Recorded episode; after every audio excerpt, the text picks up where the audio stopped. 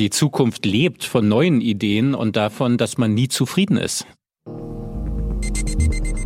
Hallo aus Berlin und willkommen zu Siemensstadt Calling. In der Siemensstadt entsteht ein neues Stadtquartier und damit ein 70 Hektar großes Stückchen Zukunft. Wie wir in Zukunft leben und arbeiten, ist daher auch eine der zentralen Fragen, der wir in unserem Podcast auf den Grund gehen. Mein Name ist Sarah Tietze und bei unserem Podcast immer mit dabei ist Stefan Kögel, der gemeinsam mit seinem Team den Zukunftsort Siemensstadt umsetzt.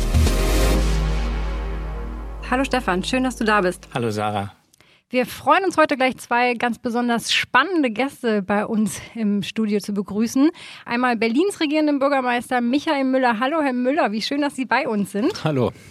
Und Siemens-Vorstand Cedric Neike. Hallo Cedric, schön, dass du da bist. Hallo Sarah.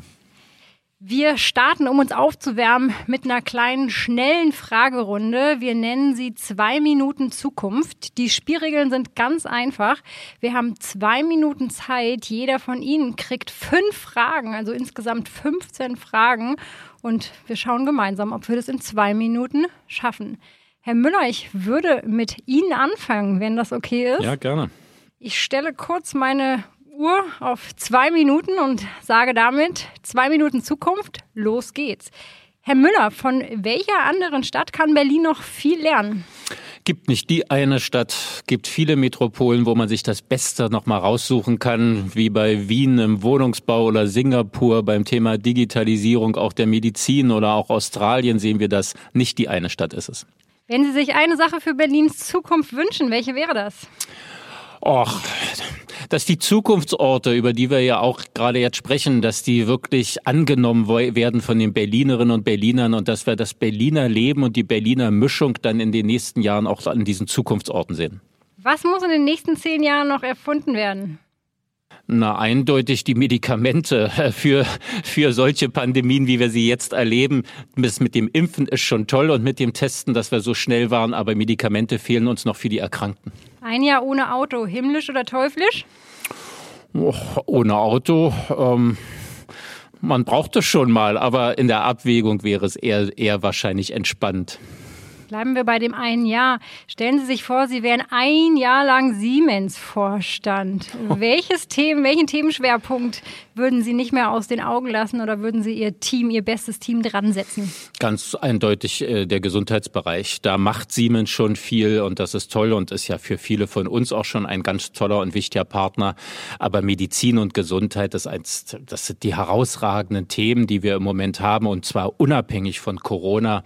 Und da immer mehr mehr Menschen immer besser helfen zu können. Das ist etwas, was man durchaus auch mit unternehmerischem Erfolg verbinden kann, aber es ist einfach eine riesige Hilfe für viele Menschen, wenn da es Netzwerke gibt und Kooperationen. Das wäre eindeutig mein Schwerpunkt. Ich dachte immer, ich kann schnell reden, Herr Müller, aber Sie können auf jeden Fall mithalten.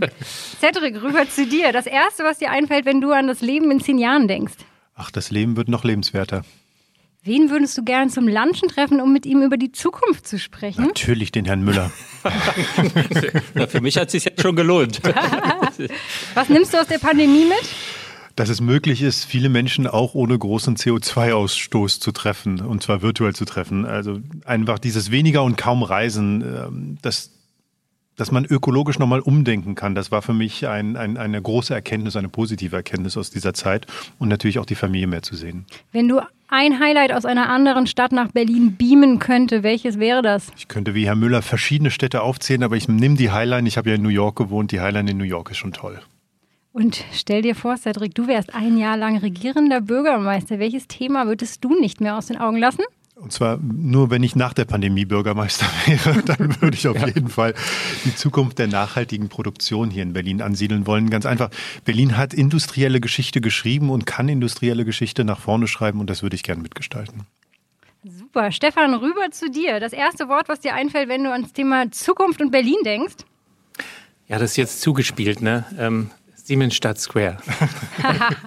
ist aber nicht geplant gewesen. Ist nur authentisch. Zwei Wochen ohne Internet, himmlisch oder teuflisch?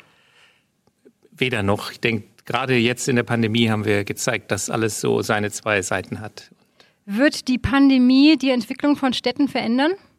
Ja, mit Sicherheit. Also man sieht ja, wie die Digitalisierung vorangetrieben wird in allen Ländern der Welt. Und insofern wird es unser Leben auch nachhaltig und das Leben in der Stadt verändern. Und mit wem würdest du gern lunchen, um über die Zukunft zu sprechen? Ich finde die finnische Ministerpräsidentin Sanna Marin ganz interessant. Sehr, sehr junge Politikerin, hat mit Sicherheit einen ganz anderen Blick auf viele Themen. Da hätte ich ein paar Fragen. Einen anderen Blick ist ein ganz spannendes Stichwort. Was aus einer anderen Stadt oder aus einer anderen Region würdest du nach Berlin beamen, wenn du könntest? Tatsächlich äh, gibt es hier keine Fußgängerzone so richtig. Also Bereiche, wie auch in der Siemensstadt später mal sein werden, in denen man als Fußgänger die Priorität hat. Herr Müller schmunzelt. Haben Sie eine Idee, Herr Müller? Habe ich das ja, falsch wahrgenommen? Naja, Fußgängerzone ist in Berlin ein schwieriges Thema. Aber ähm, weil wir einfach ja diese dezentralen Kieze und die Einkaufsstraßen haben, da gibt's eben nicht so diese eine Fußgängerzone, wo sich dann die Stadt trifft.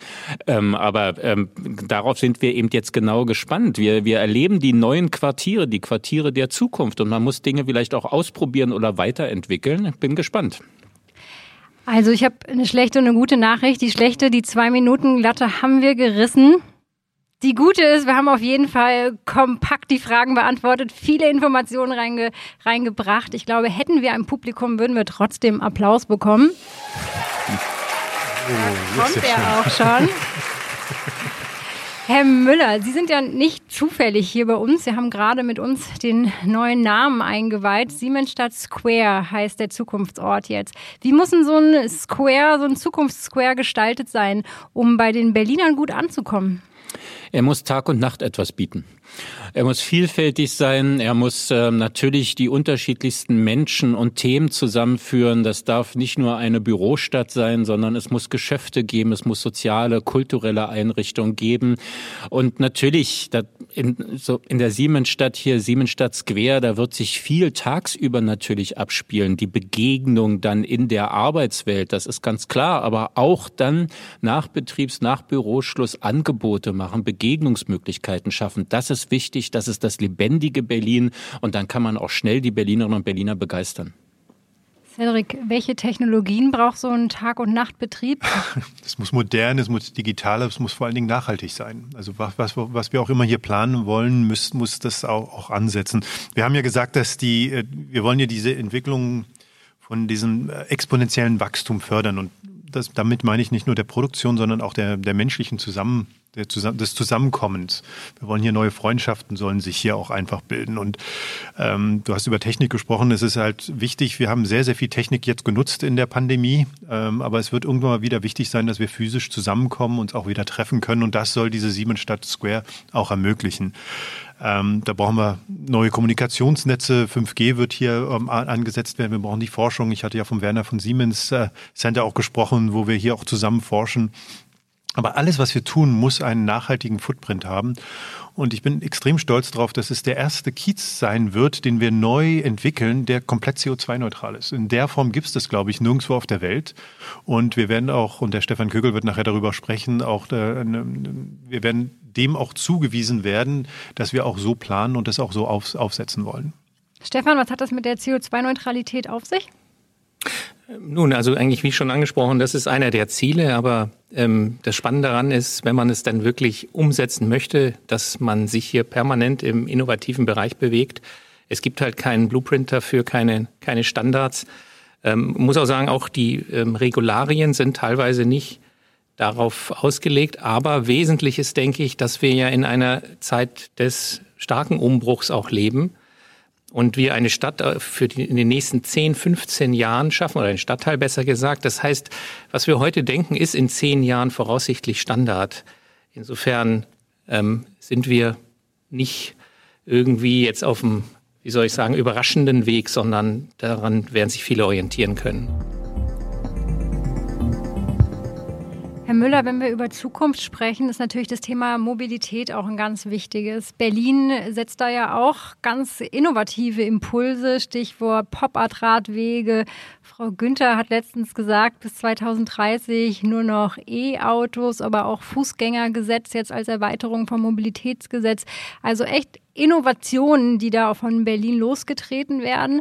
Äh, manchmal hat man das Gefühl, dass diese Innovationen aber doch etwas zögerlich erst nur umgesetzt werden. Ist das so? Wie ist da Ihre Bilanz? Ja, erstmal ist es richtig, das Thema wirklich engagiert anzugehen, denn es dreht sich ja alles um die Frage, wie wollen wir zusammenleben und was ist die lebenswerte Stadt? Und ich glaube, Wohnen, Arbeiten, Freizeit zusammendenken, das eigentlich alte Berliner Modell wird auf einmal wieder ganz modern und auch weltweit spielt es wieder eine Rolle. Und es hat natürlich dann auch etwas damit zu tun, Mobilität Verkehrswege, unnötige Mobilität zu vermeiden. Wohnen, Arbeit, Freizeit zusammenzudenken. Nicht zu sagen, fahr doch raus aus der Stadt, 15 Kilometer hinter der Stadtgrenze ist dein Arbeitsplatz oder umgekehrt, sondern auf engem Raum auch Dinge gut organisieren. Und deswegen ist es einfach wichtig, den Fußverkehr mitzudenken, den Radverkehr mitzudenken, Mobilität für das Auto, für den Wirtschaftsverkehr ermöglichen, wo es nötig ist, aber eben wo es nicht nötig ist, andere Angebote machen, ob über den ÖPNV oder ob es dann auch Carsharing Modelle sind äh, für die nötigen Fahrten. Ähm, da gibt es ganz äh, unterschiedlichste Dinge. Also es ist richtig, das engagiert anzugehen. Man muss aber auch sagen, für so einen Umbau braucht man gesellschaftliche Akzeptanz. Und man muss eben auch dann werben mit den guten Beispielen und muss vorführen, dass es geht. Von heute auf morgen nur zu sagen, lasst euer Auto stehen, reicht nicht, mhm. sondern die Infrastruktur muss stimmen. Und das ist ein Punkt, der auch Zeit in Anspruch nimmt und für den, ich sage es nochmal, Berlin auch Partner braucht. Wir brauchen im Bereich der Digitalisierung, der Mobilitätswende, des Klima- und Umweltgesichtsgedankens brauchen wir Partner, mit denen wir diesen großen Infrastrukturumbau auch bewältigen. Das stimmt. Manchmal geht es aber auch ganz schnell, oder? Stichwort Pop-up-Radwege. Das war ja auch eine ganz spannende Entwicklung und da hat man ja. ja national auf jeden Fall auf Berlin geschaut. Ja, das hat dann auch Corona beschleunigt, muss man sagen. Wir haben ja gesehen, äh, die Menschen dürfen nicht auf engstem Raum im ÖPNV zusammenstehen und wir haben, als es dann losging mit der Pandemie, überlegt, was kann man tun an zusätzlichen Angeboten, wie kann man sie organisieren? Und natürlich, ich kann mir nicht von heute auf morgen neue U-Bahn-Linien herbeibestellen und beschließen, aber ich kann schnell andere Mobilität unterstützen, wie zum Beispiel den Radverkehr. Und aus diesem Gedanken ist das entstanden und wir haben gesehen, und das muss man dann auch als Politik akzeptieren, nicht jeder wurde klug eingerichtet, nicht jeder Pop-up-Radweg und da muss man es auch wieder korrigieren, aber viele wurden hervorragend angenommen und dann haben sie auch Bestand in der nächsten Zeit. Also ich glaube, das war ein guter Weg. Ich plädiere nochmal für diese Pop-up-Fahrradwege, weil ich selbst bekennender Fahrradfahrer bin. Ich bin heute Morgen auch zur Siemensstadt aus Friedenau mit dem Fahrrad gekommen. Also als solches ist das für mich sehr wichtig persönlich. Aber jetzt Spaß beiseite, es sollen ja 3000 Kilometer gebaut werden oder ähm, auch ausgebaut werden. Das ist wichtig. Was machen wir jetzt bei in der Siemensstadt? In der Siemensstadt versuchen wir wirklich diese Konnektivität zu bauen zwischen dem, dem ähm, den verschiedenen Nahverkehrsmitteln, den Fortbewegungsmitteln und auch der Elektromobilität. Wir sollten das Auto nicht verteufeln. Wir sollten einfach gucken, wie können wir dieses, äh, das, das, den Verbrennermotor in die Elektromobilität auch mitbringen. Und da sind wir ja auch mit, mit Siemens sehr, sehr stark unterwegs. Wir bauen komplett die, ähm, die ganzen Infrastrukturen wie Ladesäulen. Da haben wir eine, eine komplette Portfolio haben wir dort ausgebaut. Das heißt, und da werde ich auch den Stefan nochmal ansprechen, wie schaffen wir das in der Siemensstadt, die Möglichkeit haben, den Nahverkehr, da, da arbeiten wir mit der Deutschen Bahn und der BVG zusammen, um die Siemensstadt dort einzubinden und dann, wie können wir uns innerhalb der Siemensstadt auch weiter und fortbewegen. Da überlegen wir auch neue Technologien dort auszusuchen. Ich hatte aber auch gesprochen, dass wir das vielleicht weiterdenken sollten. Da sollten wir die, äh, die Waterkant, wir sollten auf jeden Fall auch die Tech Republic mitdenken, weil die Möglichkeit auf so einem Versuchsfeld oder Reallabor so etwas auszuprobieren, die Chance kriegen wir nie wieder. Ja. Und da könnte Berlin wirklich auch nochmal einen Fußabdruck in Richtung Zukunft der Mobilität setzen. Wir arbeiten ja hier zusammen mit den in der Region Nordwest und es wird auch ein Gesamtkonzept jetzt auch mit Fördergeldern entsprechend äh, betrachtet und entwickelt. Also nicht jeder für sich, sondern alle zusammen. Stefan, die Siemensstadt in zehn Jahren, wie muss man sich da so eine Straße, das Verkehrsökosystem vorstellen? Also wie sieht das aus?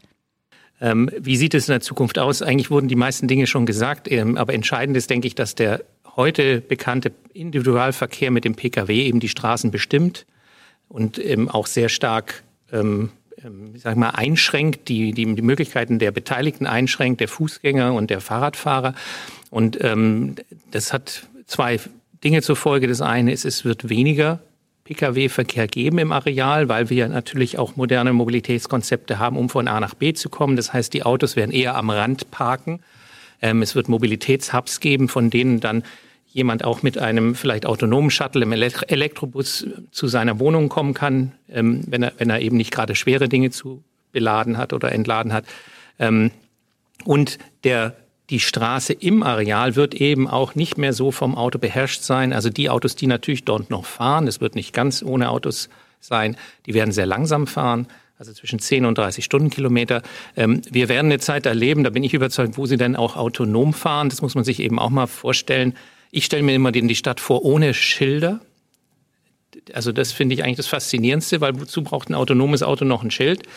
Ähm, und das wird natürlich die ganze, die ganze Stadtkultur nicht, äh, wie sagt man, die Atmosphäre deutlich verändern und die Menschen, wenn ich natürlich auf der Straße laufen kann und äh, freier bin, und nicht mehr auf diesen 1,50 Meter Fußgängerweg beschränkt bin, habe ich eine andere Stadt als, als heute in den meisten Fällen. Wenn ich heute mit meinen zwei Kindern Fahrrad fahre, da bin ich danach immer schweißgebadet. Wird, wird das in der Siemensstadt sich ändern, wenn ich da wohnen würde mit meinen Kindern? Ja, definitiv, weil die, ähm, der Schwerpunkt wird auf Fußgänger- und Fahrradverkehr sein, neben den modernen ähm, Verkehrsmitteln und, äh, und das, der Individual-Pkw-Verkehr, wie wir ihn heute kennen, wird eher zweitrangig sein und auch nur in Teilbereichen. Es gibt aber noch einen sehr wichtigen Punkt, ist, dass wir werden diesen Individualverkehr aus dem Zentrum, dem Square rausnehmen, aber es gibt immer noch sechs Fabriken, die wir hier haben. Das heißt, die logistische Herausforderung ist es, wie, wie vereinen wir diese dieses persönliche Weiterkommen und trotzdem den Warenverkehr mit, mit, mit auch mit einzubeziehen. Und da sind wir mhm. wirklich dieses Logistikkonzept, diese Verbindung zwischen dem, äh, den, den Sachen, die wir hier bauen, dass wir die rein und rausbringen, plus den Menschen, die wir hier bewegen, das zusammen zu verbinden, ist die, ist die, ist die Kunst, die wir in, in der Siemensstadt auch zusammenbringen müssen. Wir wollen natürlich auch die Mobilität voranbringen, weil es unserer Umwelt gut tut. Ähm, und das wäre, ähm, da wären wir beim Thema Nachhaltigkeit. Auch da, lieber Herr Müller, macht Berlin ja ziemlich viel. Es gibt unglaublich innovative Startups, die das Thema Kreislaufwirtschaft vorantreiben, die Reste beim Essen minimieren oder den Abfall minimieren. Es gibt auch vom Senat eine ganz innovationsgetriebene Politik in diese Richtung. Was ist denn da Ihre Bilanz? Reicht Ihnen das schon? Wollen Sie mehr? Wo würden Sie die Weichen noch stellen? Nein, das wäre ja furchtbar, wenn wir sagen, es reicht. Dann lehnt man sich zurück und macht nichts mehr. Und äh, die Zukunft lebt von neuen Ideen und davon, dass man nie zufrieden ist, sondern immer versucht, nochmal irgendwie einen neuen Ansatz zu finden, eine bessere Idee umzusetzen. Ähm, und da ist noch viel mehr möglich in der Energieversorgung, auch in unseren Wohnquartieren, muss man sagen. Wir haben da auch mit der Berliner Energieagentur, mit den Wohnungsbaugesellschaften auch viel schon umgesetzt. Mieterstrom wird erzeugt und angeboten. Aber das kann und muss auch weitergehen, ist gar keine Frage. Wir können noch viel mehr machen bei dem Thema Solarenergie. Ähm, wir haben so viele landeseigene Gebäude, wo wir noch mit äh, Innovationen ähm, und ganz anderen technischen Möglichkeiten auch die Energieerzeugung der Zukunft ähm, darstellen können und uns selbst wiederum auch die Energie produzieren können. Da ist längst noch nicht alles ausgereicht, äh, gereizt. Aber man muss auch sagen, es muss weitergehen bis in das private Verbrauchs- und Konsumverhalten. Politik kann nur hier auch einen Rahmen setzen und muss ihn auch setzen. Zum Schluss kommt es auf jeden und jeder Einzelne an, sich auch bewusst zu machen, was kann ich tun für eine bessere Umwelt- und Klimapolitik? Wo kann ich Abfall vermeiden? Wo muss dieser Einkauf, sage ich mal, wirklich so sein, wie ich ihn bisher immer getätigt habe? Wo kann ich den Individualverkehr mit dem eigenen Auto irgendwo hinfahren? Wo kann ich das vermeiden? Es wird auf jeden Einzelnen ankommen. Das private Konsumverhalten ist, glaube ich, von entscheidender Bedeutung, auch um voranzukommen. Damit wir uns das mal vor Augen halten, ähm, ein Mensch in Jakarta nutzt 20 mal weniger Ressourcen als ein Mensch in New York.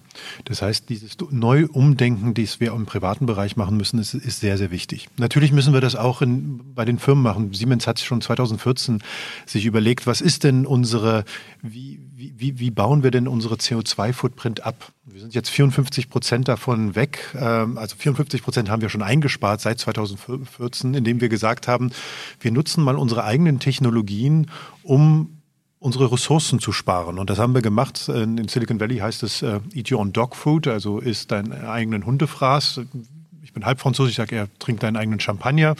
Wir haben diese Technologien angesetzt und wir haben auch vier, vier äh, Hebel gesetzt und gesagt, wir fangen bei uns selber an, anstatt allen anderen zu sagen, wie sie es machen sollen. Das geht von Energieeffizienzprogrammen, die wir intern gemacht haben. Wie verbrauchen wir weniger Strom? Wir haben dezentrale Energiesysteme, die wir auch selber bauen, hier auch angewandt. Auch die Technologie, das macht äh, der Stefan Kögel in seiner Planung auch für die Siemensstadt von Anfang an. Wir kaufen auch Grünstrom, Grünstrom ein. Es gibt, wird sehr, sehr, sehr viel produziert hier im Norden, in Brandenburg, aber auch in der Nord- und Ostsee. Und wir ähm, gucken uns unsere Fahrzeugflotte an und sagen, was können wir denn da auch reduzieren in dem Footprint.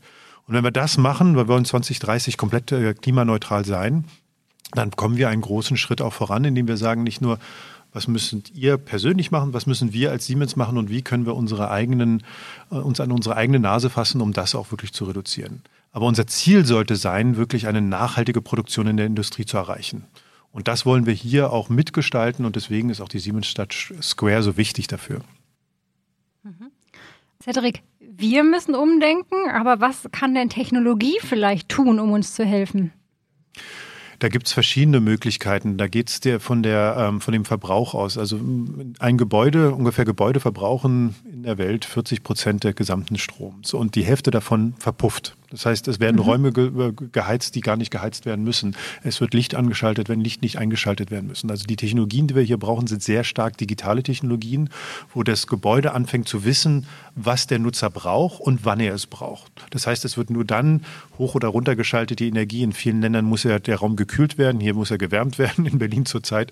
Aber das würde dann alles dann nur passieren, wenn es gebraucht wird. Und diese diese technologische Zusammensetzung, indem wir Sensoren in die Gebäude bauen und die Menschen mit diesen Sensoren auch unterhalten lassen, also kommunizieren lassen können, ermöglicht es uns, diesen Energieverbrauch drastisch zu reduzieren, weil bis den letzten 2000 Jahren wusste ein Gebäude nicht, ob jemand im Gebäude ist oder nicht, hat einfach stumpf geheizt oder gekühlt und damit war das auch gut. Und das ändert sich jetzt dank dieser neuen Technologien, die wir haben.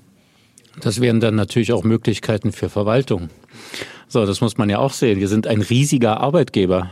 Wir haben mhm. über 100.000 Beschäftigte, riesige Verwaltungsgebäude. Und mit diesen Technologien, die Herr Neike beschreibt, mit diesen intelligenten Häusern praktisch, kann die Stadt ja wiederum auch ihren Beitrag leisten zur Energieeinsparung, kann sensibler mit den Ressourcen umgehen. Und äh, das äh, ist bei uns auch überfällig, bis hin zu Schulen und anderen öffentlichen Gebäuden.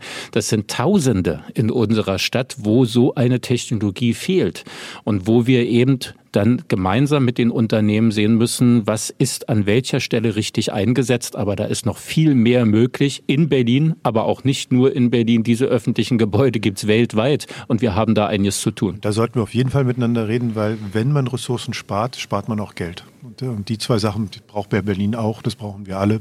Das, das sind Technologien, die wir auf jeden Fall einsetzen sollten. Mhm, auf jeden Fall. Wenn wir an die Verwaltung denken oder bestehende Ökosysteme, dann müsste man diese Technologien ja quasi nachrüsten. Wenn wir an die Siemensstadt denken, da fangen wir ja an zu planen. Das heißt, eine ganze Stadt mit diesen modernen Technologien von Anfang an geplant. Da kann man wahrscheinlich ähm, noch innovativer, noch flüssiger so ein, so ein Nachhaltigkeitskonzept umbauen. Stefan, richtig? Ja, natürlich. Wobei wir auch, ähm, ich erinnere gerne daran, mehr als 200.000 Quadratmeter denkmalgeschützten Bestand haben. Also wir mhm. sind schon auch ähm, herausgefordert an der Stelle ähm, und nehmen die auch gerne an, die Herausforderung.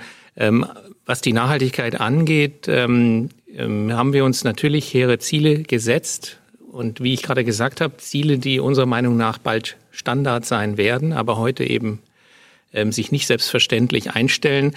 Ähm, und da ist eben zu nennen, dass wir ähm, auch den Standort zertifizieren wollen oder mit Zertifizierungsunternehmen zusammenarbeiten. Das ist die Deutsche Gesellschaft für nachhaltiges Bauen und dann noch ein internationales Unternehmen LEED, äh, Leadership in Energy and Environmental Design. Ähm, und äh, wir haben eine Vorzertifizierung in der höchsten Klassifizierung jetzt bekommen, in Platin von beiden Gesellschaften.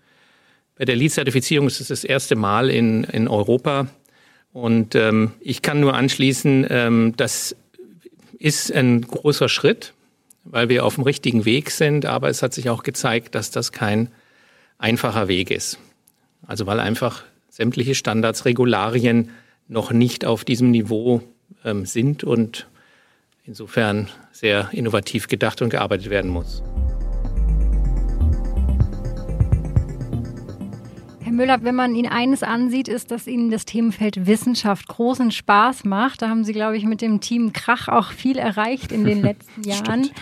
Ähm, die Wissenschaft, gerade die Hochschulen, die haben ja auch gerade aktuell großen Flächenbedarf. Man schaut da in die City West und die City Ost.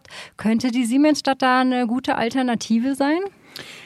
Na, nicht Alternative, sondern zusätzlich. Also wir wollen ja die anderen Standorte nicht aufgeben, sondern weiterentwickeln. Aber die Siemensstadt äh, und Siemens als Partner ganz direkt ist ja schon ähm, ähm, mitgedacht. Und wir haben im Rahmen der Weiterentwicklung der Siemensstadt, Siemensstadt Square, haben wir ja schon auch einen eigenen Wissenschaftsschwerpunkt und Wissenschaftscampus.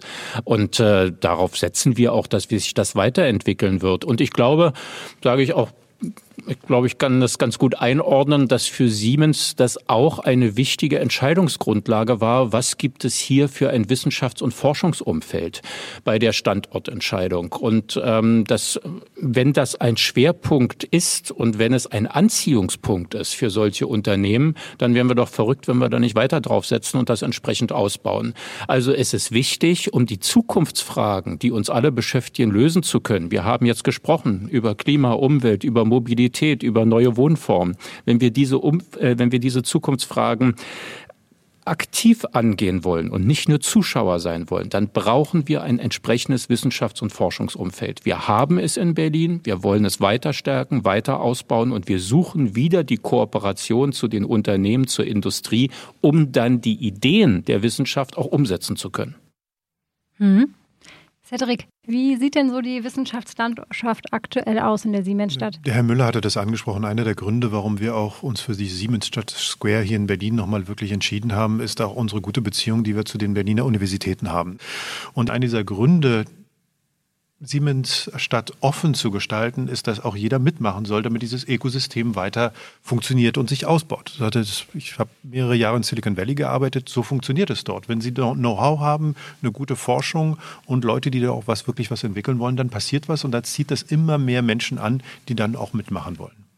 Mhm. Und wenn ich noch was ergänzen darf, was ich als, als großes Fund im Moment betrachte, sind eben auch die anderen außeruniversitären Partner, egal ob Helmholtz, Max Planck, Leibniz-Institute, die sind alle hier vor Ort. Sie sind nicht irgendwo, sondern sie sind hier wenige Kilometer von diesem Standort in Siemensstadt entfernt und sie sind aktive Ansprechpartner und Kooperationspartner und sie ziehen wieder andere nach.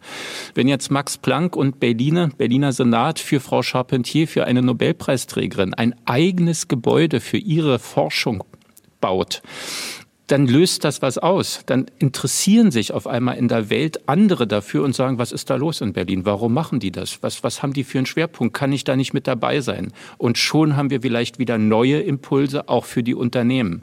Und das ist einfach das, was im Moment in Berlin wahnsinnig Dynamik auslöst. Wie schafft man das, so eine Frau Charpentier zu halten? Wahrscheinlich andere, Lok andere Städte locken sie auch, oder? Ja, die ist natürlich, sie hatte ja auch schon mehrere Stationen auf ihrem beruflichen Weg und sie hat ja jetzt nochmal auch bei der, äh, als wir sie im Roten Rathaus empfangen haben, hat sie dann in ihrer Dankesrede auch nochmal ganz klar gesagt, sie hat sich bewusst für Berlin entschieden, auch wegen dieses Umfeldes, das auch für ihre Arbeit wichtig ist. Aber entscheidend für die Wissenschaftlerinnen und Wissenschaftler ist Verlässlichkeit und Planbarkeit. Ähm, sie hat eben auch hier gesehen, dass wir über Jahre Zusagen einhalten und finanzieren. Jetzt dieses Forschungsgebäude für Sie und Ihr Team natürlich, ist wieder ein wichtiger Schritt. Sie hat damit die Grundlage, um in den nächsten Jahren weiter gut arbeiten zu können. Und das, glaube ich, ist von großer Bedeutung, wahrscheinlich auch für die Unternehmen. Es geht ja nicht darum, mal für zwei Jahre viel Geld auf den Tisch zu legen. Das kann beinahe jeder weltweit. Aber über einen langen Zeitraum zu sagen, ich habe ein Zukunftsbild und Schritt für Schritt, es geht nicht alles sofort, aber Schritt für Schritt werden wir es finanzieren und besser ausstatten.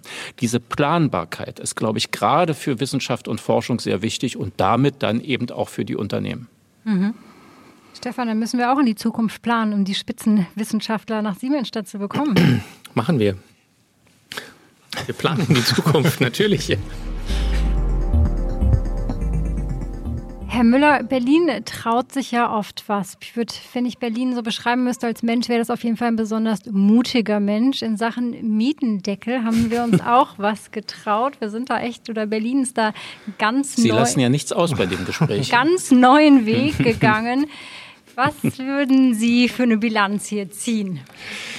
Ja, auch solche Schritte sind wichtig. Und ich weiß, dass es da viele in der Wirtschaft gibt, die erstmal zusammenzucken und sagen, buh, eigentlich sind das doch alles Bereiche, wo der Markt dann Dinge regeln muss. Und ich sage, auf der anderen Seite aber immer wieder vielleicht doch nochmal überlegen, ob es nicht richtig und wichtig ist, dass Berlin auch in solchen Bereichen solche mutigen Schritte geht. Denn zum Schluss geht es doch darum, auch Menschen für diesen Standort zu begeistern und sie hier auch zu halten, ihnen ein, ein Fortkommen zu ermöglichen. Und zu begeistern kann man zum Beispiel, begeistern kann man zum Beispiel mit Wissenschaft und Forschung, mit attraktiven Arbeitsplätzen. Aber es muss auch die Chance geben, dass Studierende hier bleiben, eine Familie gründen und hier ihren beruflichen Weg gehen können. Und nicht jeder kann sich jede Miete äh, leisten. Und wir sehen es an Standorten wie New York oder London, dass es eben dann auch viele Jüngere gibt und Wissenschaftler Wissenschaftlerinnen und Wissenschaftler, selbst Menschen mit gutem oder normalen Einkommen, die sagen, es geht hier nicht mehr. Ich, ich habe hier nicht das, was ich brauche an Grundlage für die nächsten Jahre, für meine Familie.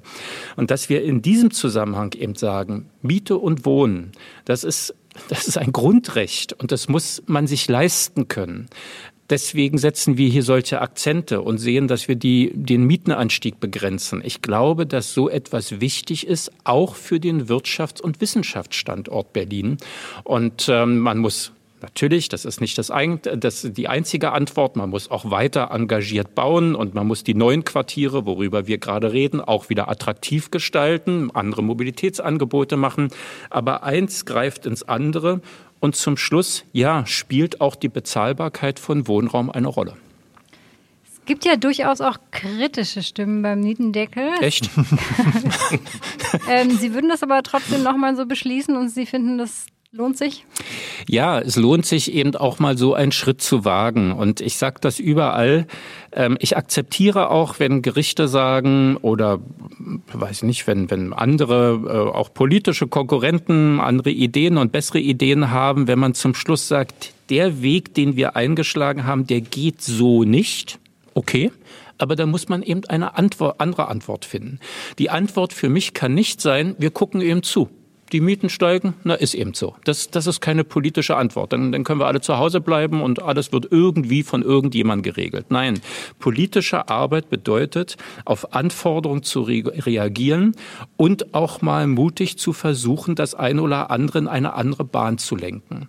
Und insofern sage ich, ich habe das so oft erlebt in meiner politischen Arbeit, dass dann vielleicht der eine Weg nicht geht, aber dann geht ein anderer. Und das Thema der Mietbegrenzung, der Mietregulierung und des Dämpfens des Mietanstiegs, das bleibt ein Thema für alle politischen Parteien. Und es ist auch richtig so, weil das die Menschen auch erwarten können, dass ihr Lohnniveau, ihr Einkommensniveau auch Schritt halten kann mit der Mietenentwicklung. Und leider war das in den zurückliegenden Jahren oft nicht der Fall. Mhm. Stefan, wir bauen ja auch Wohnungen in der Siemensstadt. Ähm, werden da auch Wohnungen dabei sein, die sich jeder leisten kann?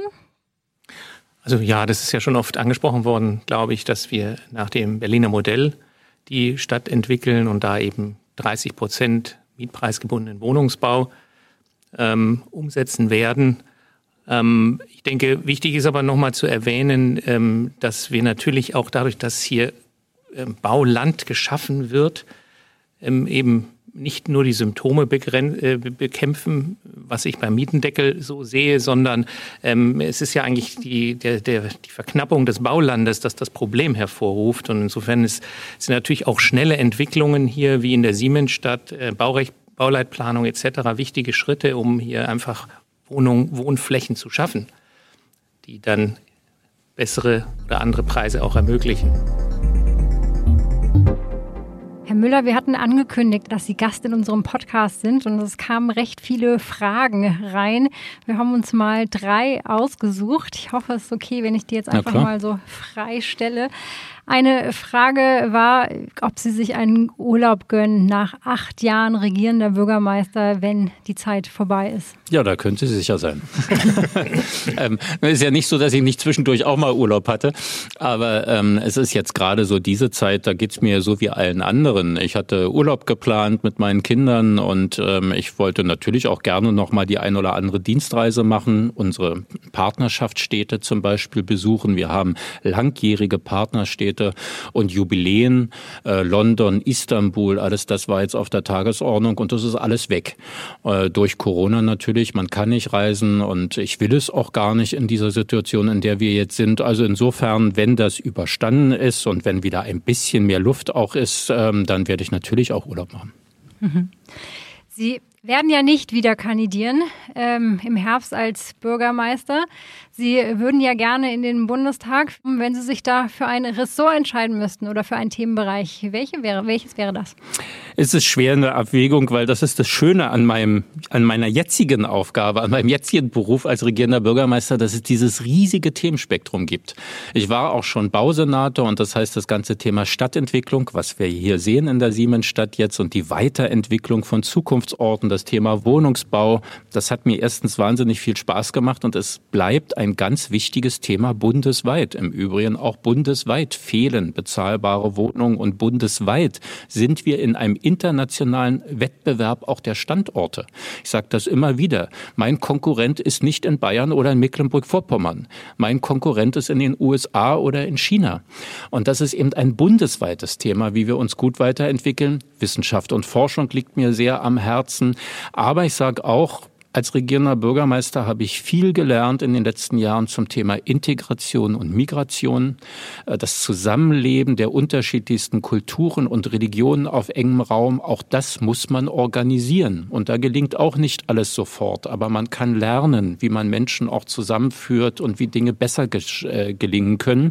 Also es gibt ein großes Themenspektrum, für das ich mich interessieren würde. Zum Schluss muss man sehen, was dann geht. Es ist eine große Fraktion, so eine Bundestagsfraktion. Und da muss man sehen, wo man dann am besten auch seine Erfahrung einbringen kann. Und die letzte Zuschauerfrage, die wir für Sie mitgebracht haben, ist, ob Sie denn dem Projekt Siemensstadt dann auch in der neuen Aufgabe treu bleiben oder versuchen, sich dafür einzusetzen. Ja, das auf jeden Fall. Und ich bleibe ja auch Berliner erstmal. Also es ist meine Heimatstadt und ich lebe hier und ähm, das, ich habe auch noch nie woanders gelebt, will es auch gar nicht und finde es so schön, wie sich Berlin in den letzten Jahren entwickelt hat. Und schon allein deswegen werde ich schon als Bürger dieser Stadt das natürlich auch aktiv weiter begleiten. Aber wenn ich die Chance habe, auch weiter politisch zu arbeiten, im Bundestag zum Beispiel und dann eben auch die Schnittstellen da sind, egal ob Stadtentwicklung oder Wissenschaft, dann äh, wird es bestimmt viele Möglichkeiten geben, auch ganz aktiv dieses Projekt weiter zu begleiten und zu unterstützen.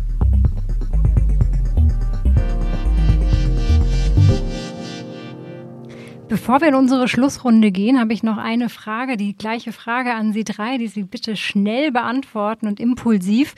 Ähm, lieber Cedric, sie geht als erstes an dich und zwar die Frage, wenn du an Städte im Jahr 2030 denkst, was ist das Erste, was sich hier verändern muss, damit sie lebenswert sind? Die Städte müssen nachhaltiger werden. Sie sind schon ähm, der nachhaltigste Ort, den es gibt, wenn man sich das anschaut. Und wir müssen uns überlegen, dass vor unsere Großeltern, 30 Prozent unserer Großeltern hat in Städten gelebt. Ich glaube, 56 Prozent lebt in Städten und von unseren Kindern werden über 70 Prozent in Städten leben. Das heißt, die Städte sind die, da, da wird die Zukunft entschieden. Und deswegen müssen diese Städte halt nachhaltiger werden. Stefan, rüber zu dir. Im Jahr 2030 Städte, was muss sich ändern? Ja, ich denke, der Individualverkehr, die vielen PKWs, die in den ja altgewachsenen Städten die Straßen letztendlich bestimmen und zuparken. Dafür müssen Lösungen gefunden werden. Und Herr Müller? Ich bleibe dabei, Wohnen, Arbeit, Freizeit zusammendenken. Dieses, dieses alte Berliner Modell, ähm, im Vorderhaus wohnen, im Hinterhaus arbeiten und dann ähm, um die Ecke noch, ähm, egal, entweder die Kneipe oder das Kulturzentrum finden, aber in einem Kiez wohnen, arbeiten, Freizeit zusammendenken. Ich glaube, das ist ein ideales Bild gerade für die Metropolen. Ich bin in dieser Woche auf schöne Zitate von Ihnen allen drei gestoßen und äh, meine Aufgabe an Sie, das ist die letzte Aufgabe jetzt im Podcast, danach sind Sie befreit. Die Aufgabe ist, diese Zitate noch etwas zu verlängern, weil sie so spannend waren, dass ich gerne noch ein bisschen mehr Input haben würde. Stefan, jetzt fangen wir mal gerechtigkeitshalber mit dir an. Das Zitat von dir, hier bleibt alles beim Neuesten. Was, wie würdest du das in die Verlängerung schicken? Weil es vorher schon da war. Cedric, dein Zitat ist, wir müssen weg vom Ego-System hin zum Ecosystem. Wenn du das verlängern müsstest, wie würdest du es tun? Wir leben in einer Zeit, wo Abgrenzung und Ausgrenzung leider immer stärker werden. Wir, sind in einem, wir leben in einem offenen Land, in einer offenen Stadt. Und äh, wie Herr Müller das gesagt hat, wir sollten einen offenen Kiez denken oder neu denken. Das heißt, alle mit einladen, um nicht an sich selbst Ego zu denken, sondern an alle.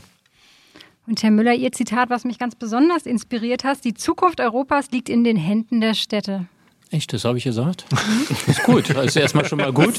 Ist in meiner Twitter-Timeline gestern auch das ist, schon, das ist schon mal gut, dass ich das gesagt habe. Ja, es liegt in der Zukunft der Städte ganz einfach, weil wir alles miteinander verbinden. Wir verbinden eben das Zusammenleben der Kulturen, Religionen, der Menschen aus der ganzen Welt mit Wissenschaft und Forschung, mit Unternehmen und ähm, auf engem Raum dieses Zusammenleben äh, verbinden und auch die Kompetenzen zusammenzuführen. Das ist, glaube ich, ganz wichtig, um gut Antwort geben zu können. Und deswegen sind die Städte nicht nur Problem, sondern sie sind auch äh, Problemlöser äh, bei vielen Fragen. Und ähm, das finde, das begeistert mich zum Beispiel auch sehr an den Städten. Wunderbar, danke Herr Müller, dass Sie das so konkretisiert haben.